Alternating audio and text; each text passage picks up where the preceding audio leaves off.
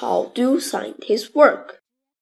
Scientists also measure things. Measure means to find out the size or amount of, amount of something. Measuring can help scientists put things in order or tell which come first, next, and last.